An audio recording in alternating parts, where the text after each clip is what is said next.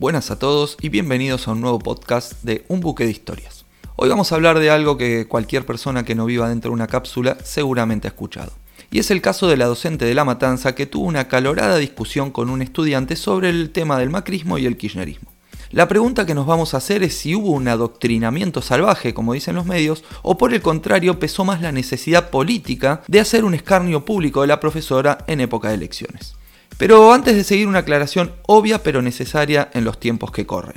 Mi análisis no parte de ninguna objetividad. La objetividad es un horizonte que se puede buscar pero nunca alcanzar. Los seres humanos somos una suma de subjetividades y una de ellas es nuestra ideología, que no es una ornamenta que nos podemos sacar, sino que es algo que viaja con nosotros a todos lados. Cabe mencionar que incluso en las ciencias llamadas duras, la objetividad es inalcanzable. Como ejemplo les cuento que en la metrología, pese a que existen aparatos tecnológicos sofisticados que manejan una nanotecnología que escapa totalmente al ojo humano, se tienen en cuenta una variable llamada incertidumbre, que representa el posible error en la medición según el aparato con el que se mida. Imagínense que si a estos niveles se considera inalcanzable la objetividad, mucho más en las ciencias sociales.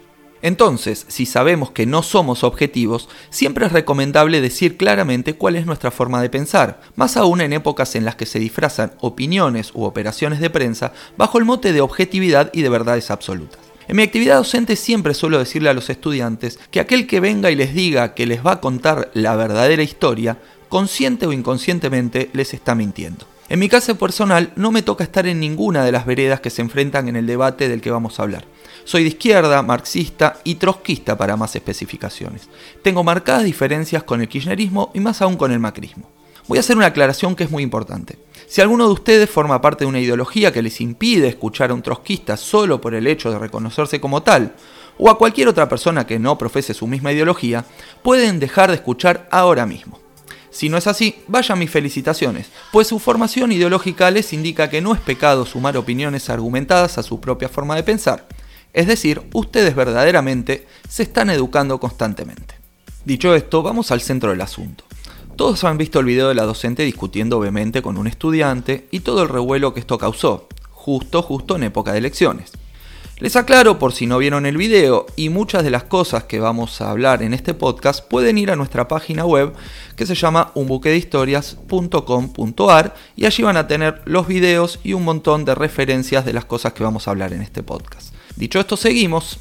Para analizar este hecho y su repercusión vamos a dividir en dos el análisis. Por una parte vamos a analizar el video y el accionar de la docente y luego analizaremos aparte el manejo mediático del hecho. Arranquemos hablando del rol docente y su relación con la política. Lo primero que voy a decir es que, si entraron aquí esperando que defienda vehementemente el accionar de la docente solo por el hecho de ser docente, se han equivocado. No soy corporativo y no considero que por ser docente alguien sea ni mejor ni peor que otra persona, y mucho menos que no se pueda equivocar. Por eso les voy a decir cuáles son al menos cuatro de los errores que comete la docente desde mi perspectiva. El error principal es que no propone ningún acto educativo ni de elaboración de pensamiento crítico. Cuando realiza las preguntas son retóricas y en la mayoría de los casos apela al desconocimiento del joven para ganar la discusión. Es decir, la docente realiza una discusión dentro de un ámbito educativo en los mismos términos y formas en los que un grupo de amigos discute de fútbol en un bar.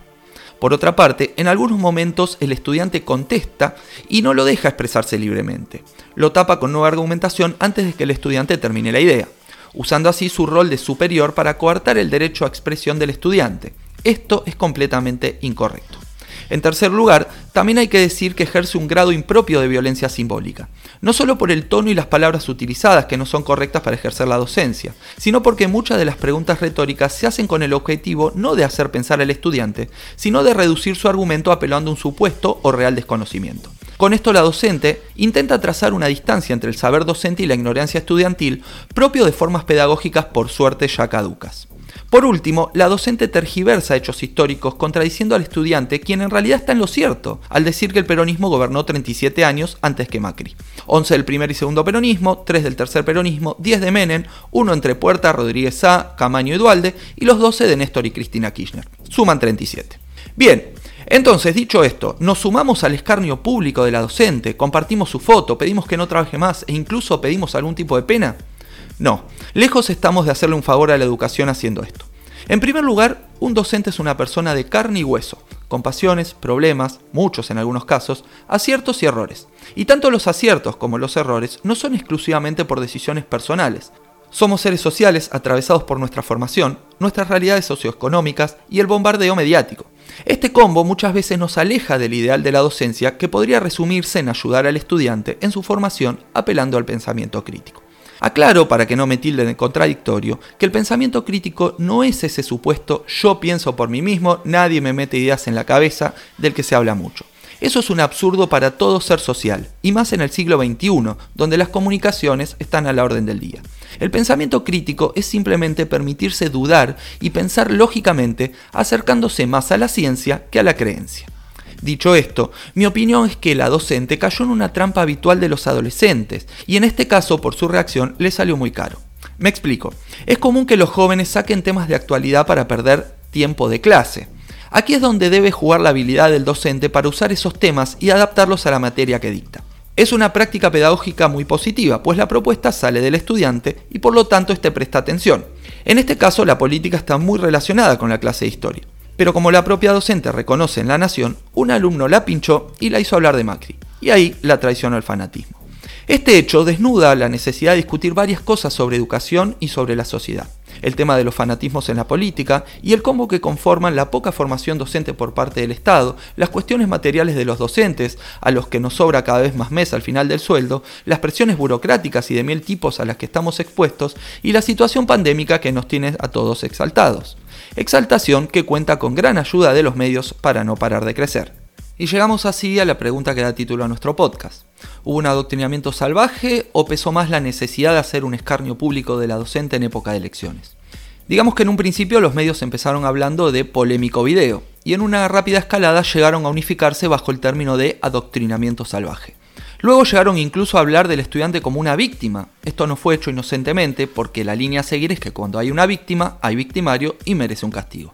Y aquí hay algo importante para hablar y es cómo se apropian del lenguaje a través de los medios masivos de comunicación desde el poder.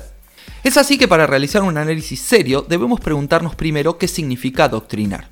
Según la RAE, esa institución tan apreciada por los medios cuando alguien pone una E intentando utilizar el inclusivo, adoctrinar es textualmente inculcar a alguien determinadas ideas o creencias.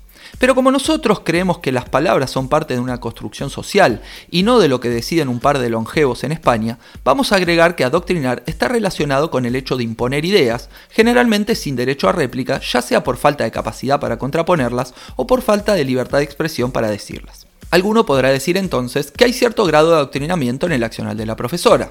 Desde mi punto de vista el término sería exagerado, ya que existe un derecho a réplica, aunque ciertamente marcado por la relación de poder docente-estudiante. Pero me parece aún más exagerado en la utilización de los medios, teniendo en cuenta que no lo usan de igual manera en casos similares o peores. Voy a poner dos ejemplos para que se entienda. El primero es del 20 de junio del 2019, cuando un señor de unos 60 años, adoctrinado desde un púlpito sobre la meritocracia y en contra de los medios de lucha de los trabajadores, a cientos de niños que lo miraban atónitos y sin ningún tipo de derecho a réplica. El segundo caso sucedió el mismo día, pero del 2016, cuando un señor de unos 57 años adoctrinaba desde un púlpito a niños haciéndolos cantar su eslogan de campaña. Ese señor en ambos casos era el mismo, el presidente de la nación. Hay que decir que entonces en ningún medio se habló de adoctrinamiento de los chicos, que eran mucho más pequeños que el joven que discutió con la profesora de la matanza y que no tuvieron ningún tipo de derecho a réplicas, como sí lo tuvo, aunque limitado, el joven de la clase de la profesora. Y alguno de ustedes me dirá, pero Macri no era docente. Y es cierto que lejos estaba y está de serlo, pero era un presidente, es decir, la persona que más responsabilidad debe tener en todo el país. Como dije, entonces nadie habló de adoctrinamiento y fueron muy pocos los medios que criticaron la actitud del presidente en ambas oportunidades. Obviamente, ninguno de los que ahora habla de adoctrinamiento salvaje en el caso de la profesora. Pero bueno, le vamos a dar una ventaja a los que sostienen el escarnio público de la profesora y vamos a limitarnos al ámbito meramente educativo.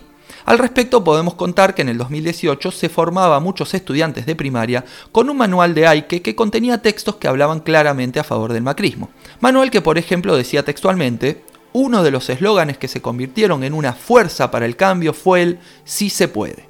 Este tipo de prácticas, criticadas por Página 12 y callada por Clarín y La Nación en el gobierno macrista, era algo que había sido duramente criticado por medios como Clarín y La Nación y callada por Página 12 cuando se hacía durante los gobiernos kirchneristas.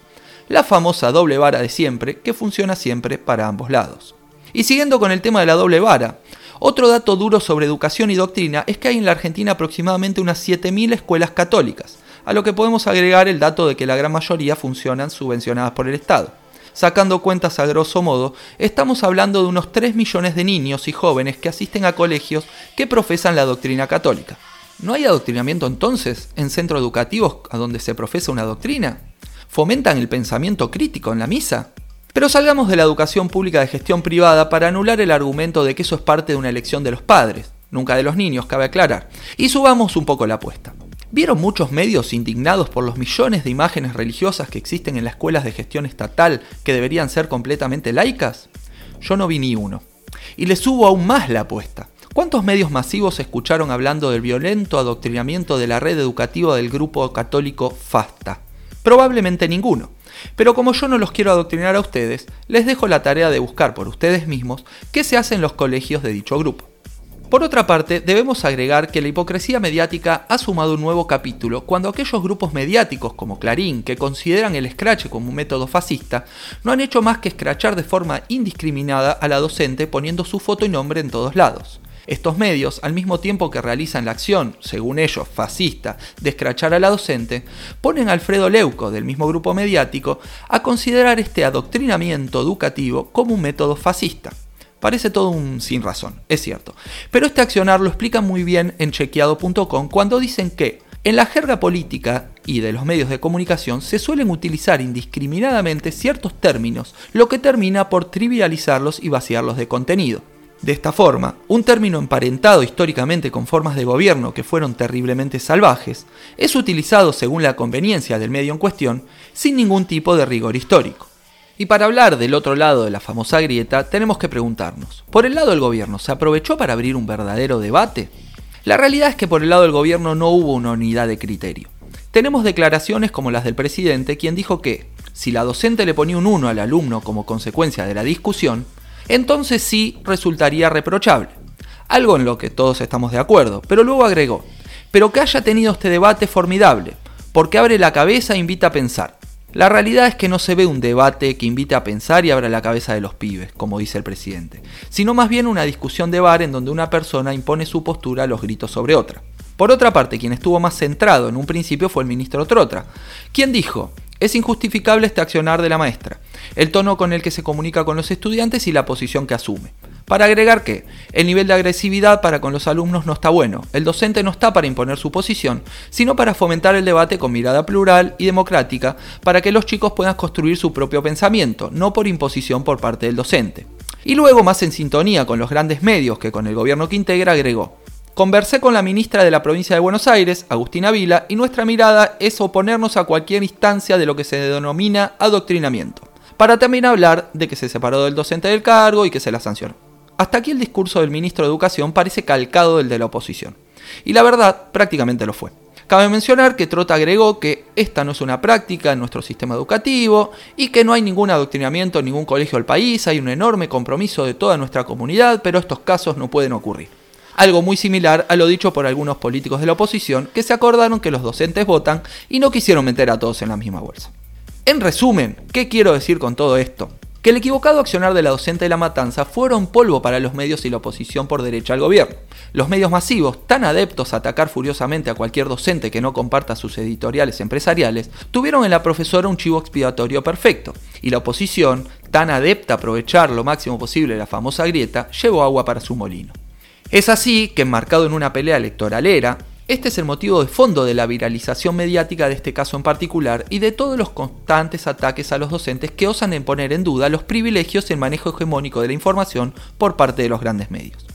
Y por el lado del gobierno, en lugar de aprovechar, al menos de forma mediática y propagandista, un posicionamiento unificado a favor del pensamiento crítico y en defensa de la educación pública, se terminó abonando el bombardeo mediático por un lado con el presidente, confundiendo el debate educativo con discusión a los gritos, no pudiendo separar, pese a ser el mismo, un docente, la diferencia entre contenidos y formas, y dándole de esta forma letra a la oposición para que subiera más y más la apuesta y por el lado del ministro de Educación, alineándose con el discurso casi de forma idéntica a la oposición de derecha para posicionarse electoralmente dentro del frente que conforma. A juzgar por los hechos, a ninguno le importa en lo más mínimo la educación pública ni el pensamiento crítico. Para un sector, y su lógica empresarial y la de la hegemonía mediática, el pensamiento crítico es un enemigo de sus fake news y de sus operaciones de prensa. De ahí que conciban a la docencia como un apostolado de enseñar lo mínimo necesario para tener dóciles trabajadores en sus empresas, no como una herramienta de emancipación y equiparación socioeconómica. Y para el otro lado, el pensamiento crítico es un enemigo de sus constantes contradicciones entre el discurso y las políticas reales que aplica, que hay que decirlo, no suelen estar tan lejos de las que dicen combatir. En definitiva, podemos concluir en que es innegable que este hecho abre un debate importante. Debate que no debemos dejar que se convierta en un River versus Boca, en un mar de chicanas sin sentido, en donde cada sector de poder lleve agua a su molino y los estudiantes y trabajadores de la educación terminemos siendo convidados de piedra. Debemos aprovechar para debatir entre grandes y chicos cuál es el rol de la educación en una sociedad. Es decir, es esta una oportunidad que debemos aprovechar para aprender. Nos vemos la próxima.